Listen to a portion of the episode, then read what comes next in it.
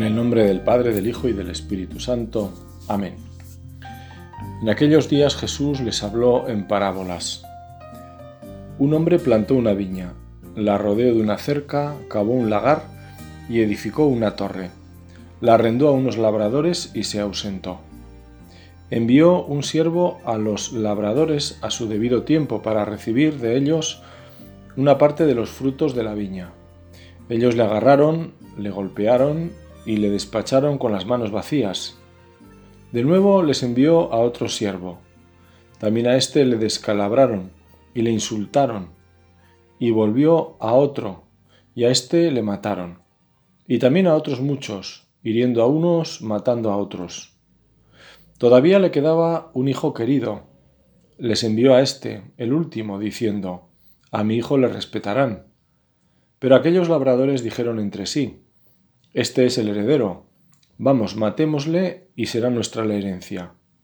Le agarraron, le mataron y le echaron fuera de la viña. ¿Qué hará el dueño de la viña? Vendrá y dará muerte a los labradores y entregará la viña a otros. ¿No habéis leído esta escritura? La piedra que desecharon los arquitectos es en piedra angular se ha convertido. Fue el Señor quien hizo esto y es maravilloso a nuestros ojos. Trataban de detenerle, pero tuvieron miedo a la gente porque habían comprendido que la parábola la había dicho por ellos, y dejándole se fueron. A todos los que hemos escuchado y escuchamos homilías o meditaciones, incluso una conferencia o cualquier género de exposición, nos pasa que cuando se nos relata una pequeña historia que lógicamente tendrá que ver con el sentido de lo que se está exponiendo, la atención aumenta. Es más fácil recordar esa historia. Tiene un orden en la exposición, es vitalmente más cercano porque nos puede haber pasado y su brevedad nos ayuda. Con ella se nos quiere transmitir una idea, un mensaje de anuncio o incluso denuncia. Es lo que hace Jesús con estos relatos que llamamos parábolas. Son ejemplos vivos, imágenes tomadas de la vida ordinaria, dándoles contenidos ricos y amplios. Con ellas incita a los oyentes a interesarse y les advierte, quien tenga oídos para oír, que oiga. Entenderán los que tengan un corazón dispuesto a la conversión a Dios, con el rechazo del pecado, también en sus formas más sutiles. Lo primero que no debemos perder de vista es que esta palabra viva es también para mí en el hoy de mi existencia, con mis alegrías y mis dificultades, con todo lo que llevo en el corazón. Normalmente las personas, personas que entrelazan mi vida, mi familia de sangre, mi parroquia, los sacerdotes de mi arciprestago, en definitiva la Iglesia y siempre en el centro, ojalá así sea, Dios, Trinidad Santa y su reino. Por eso lo primero que debemos pedir es el deseo sincero de tener ese corazón dispuesto a la conversión a Dios y a la aversión a lo que se opone al Señor, el pecado. También a Jesús le escuchaban bastantes personas y no todas le seguían. Sabemos que en ocasiones le abandonaban medio escandalizados. Había algunos que se sentían decepcionados, porque Jesús no hacía lo que esperaban, y sus palabras parece que les sobraban. Con todo siempre hubo gente que le llevó a alabar al Padre por su sencillez y humildad. Los que estaban dispuestos a la conversión y no se creían más que nadie, sino que vivían desde ese corazón agradecido con la misericordia de Dios que vemos reflejado en el cántico de Santa María, el Magnificat. Hoy queremos acercarnos a ese grupo. Le pedimos al Señor, como hacemos al comenzar la misa, ese deseo de purificación y renovación que nace de la conciencia de haber ofendido a Dios de pensamiento, palabra, obra y omisión. Que no nos ocurra lo que acabamos de escuchar en este pasaje del Evangelio que termina con un lacónico se fueron. Habían comprendido la parábola. Jesús les hacía parte de ella, pero no estaban dispuestos a cambiar, sino todo lo contrario. Lo que urgía era quitar de medio a este molesto rabí. Se cumplían así las palabras del propio Jesús cuando anunció que sería bandera discutida. Escuchándole no sería fácil pasar. Habría que situarse a favor o en contra. Sus palabras eran de todo menos insulsas. Hablaban del perdón a los enemigos, de considerar a los demás superiores que a uno mismo, de vivir sin que la mano izquierda sepa lo que hace la derecha, de considerarse siervo inútil cuando se hace lo que se debe, y tantas palabras que eran todo menos huecas. Primero porque eran la voz de Dios mismo con expresiones entendibles. Además Jesús vivía lo que predicaba. Por eso decían de él que enseñaba de un modo nuevo, con autoridad. Jesús en esta parábola describe lo que sus oyentes bien conocían de las labores agrícolas en las viñas. Una viña en fértil collado, como describe en la Biblia, era algo apetecible, un auténtico tesoro de la bondad de Dios, para llegar a ese zumo que alegra el corazón del hombre, con palabras de la Biblia sobre el vino. Jesús mismo quiso realizar su primer milagro con el vino en Caná. El vino esponjaba el corazón del hombre, abriéndolo a la conversación y al canto. Podemos decir que puede ayudar a crecer en la fraternidad. Jesús habló de la viña y los sarmientos para expresar el misterio de la comunión con Dios. El misterio de su amor derramado en sangre se hace justamente a través del fruto de la vid. Y no solo eso, el vino era tan necesario para el duro trabajo. Recuerdo haber escuchado a hombres del campo que para las labores agrarias llevaban vino. Se desplazaban casi dos horas, en algunos casos, andando hasta su lugar de trabajo, ya de madrugada. Allí pasaban el día entero hasta que regresaban a sus hogares después de otras dos horas de camino. El vino era para ellos fuente de energía, así me lo contaban, era auténtico alimento para sacar adelante la ardua tarea que hace años era el trabajo en el campo. La tierra de la viña se labraba y se despedregaba el suelo para que recibiera mejor el agua y se pudiera laborar mejor. Se rodeaban de cerca para protegerlas del ganado y animales salvajes. La torre daba abrigo a los guardianes de la viña. Había que proteger ese tesoro como guardamos los bienes en nuestros hogares. El lagar en el que se pisaba la uva y se comenzaba a guardar el vino, se tallaba en la roca en la misma viña. El Salmo 80 habla de Israel como una viña que Yahvé trasplantó de Egipto a Canaán, donde extiende sus sarmientos en todas las direcciones. Y el profeta Isaías nos muestra en forma de cántico el amor del amado por su viña. Tenía mi amado una viña en una ladera fértil. La había cercado y despedregado y plantado de vides escogidas. Había edificado en medio de ella una torre y había hecho también en ella un lagar. Y esperaba que diera uvas buenas, pero dio uvas silvestres. Ahora pues, vecinos de Jerusalén y varones de Judá, juzgad entre mí y mi viña. ¿Qué más se podía hacer a mi viña que no haya hecho en ella? ¿Cómo esperando yo que diera uvas buenas, ha dado uvas silvestres?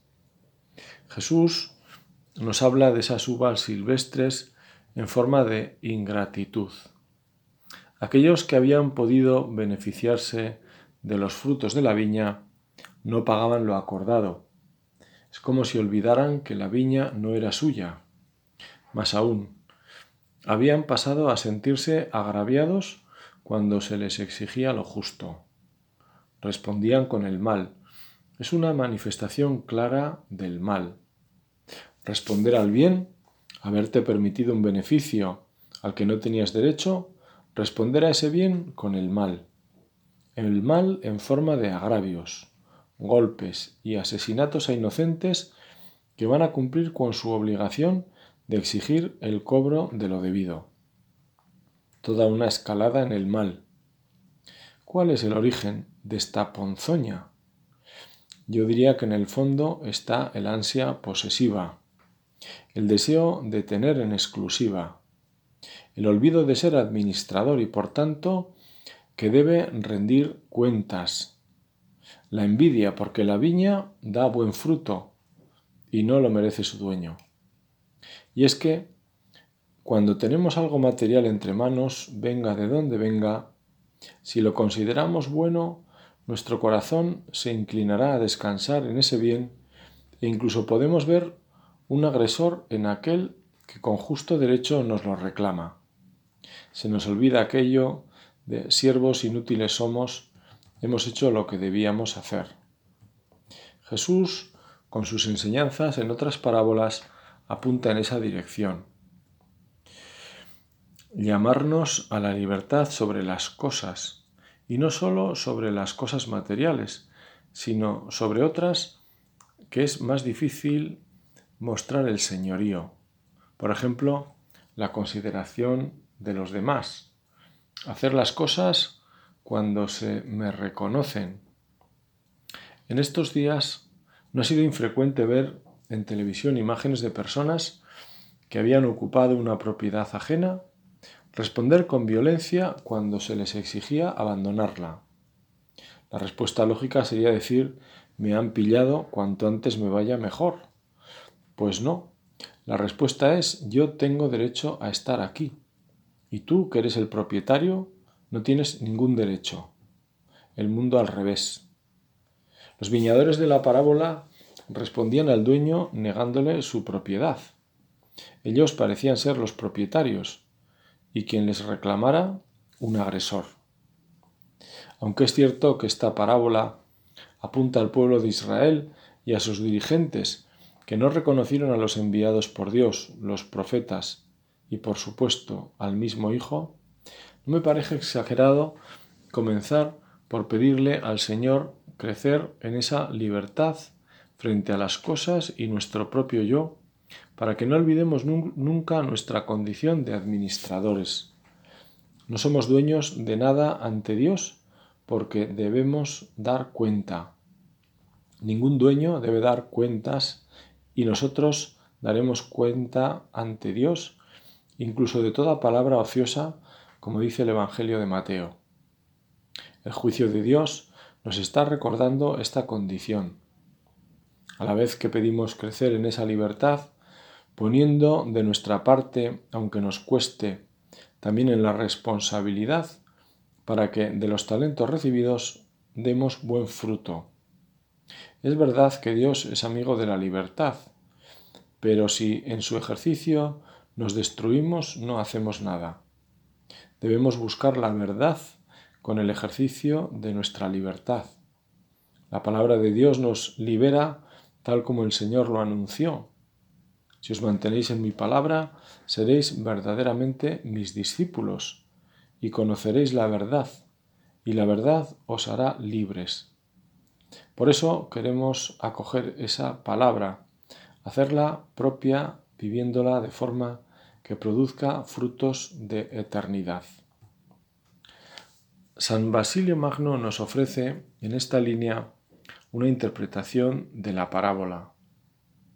El Señor, dice este Santo Padre, no cesa de comparar las almas humanas a las viñas.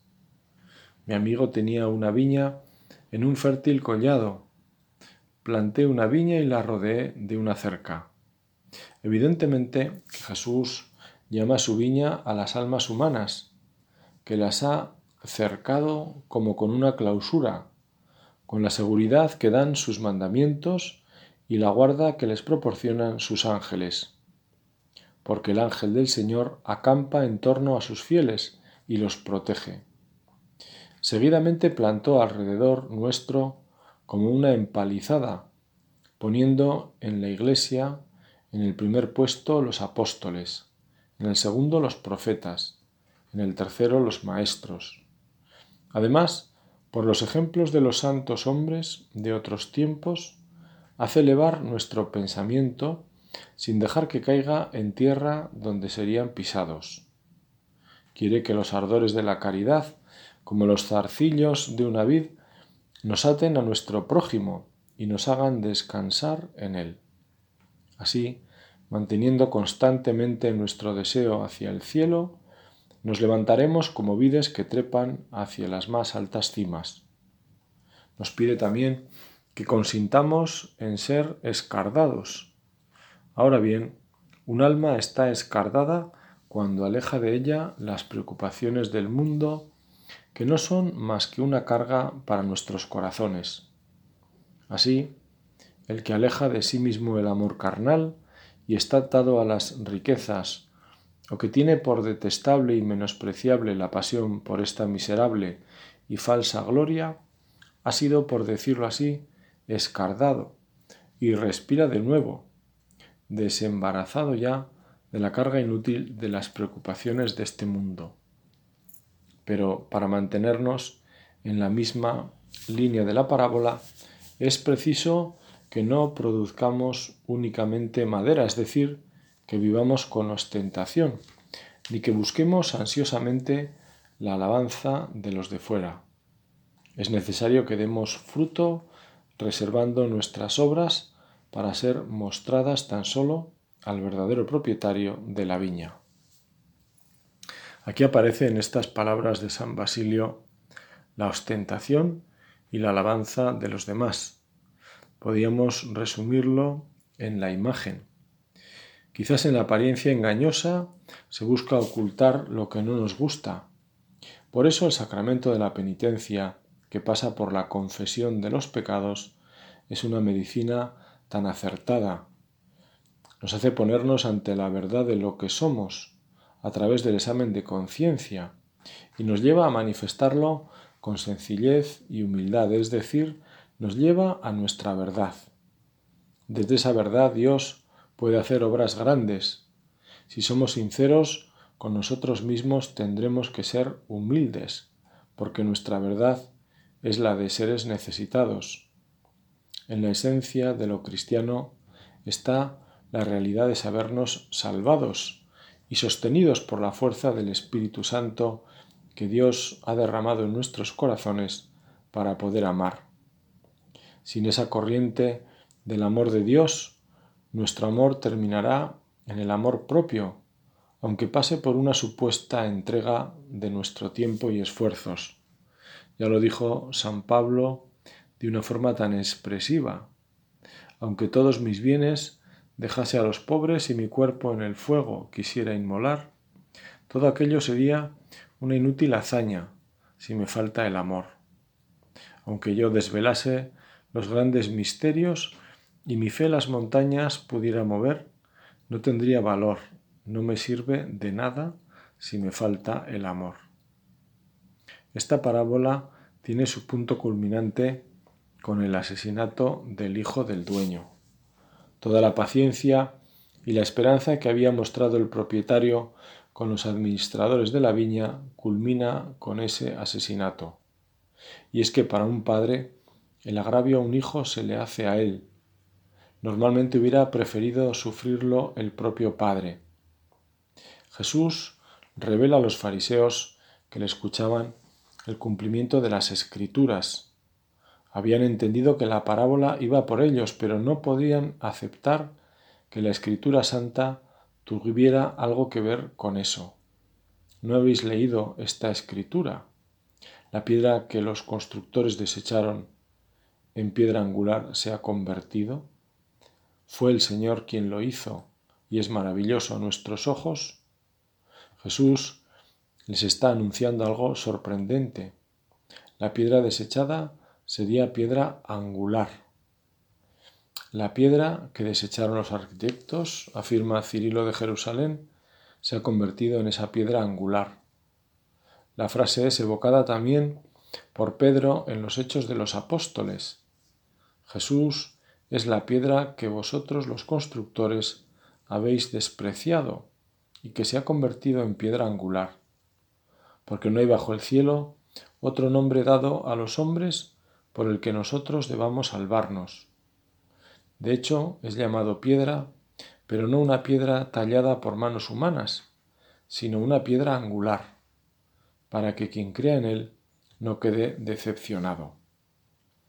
Ellos no acogieron el anuncio, al contrario, reaccionaron comenzando a cumplir la parábola, porque trataban de detenerle, aunque no lo hicieron por miedo a la gente. Nosotros nos acercamos con este anuncio al misterio de la cruz salvadora, que es expresión del amor fiel al hombre y al mundo.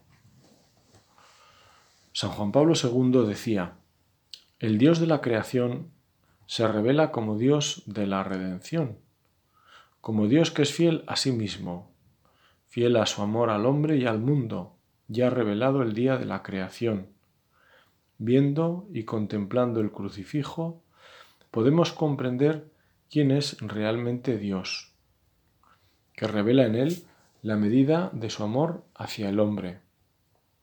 La cruz, que parece alzarse desde la tierra, en realidad cuelga del cielo, como abrazo divino que, estrecha el universo.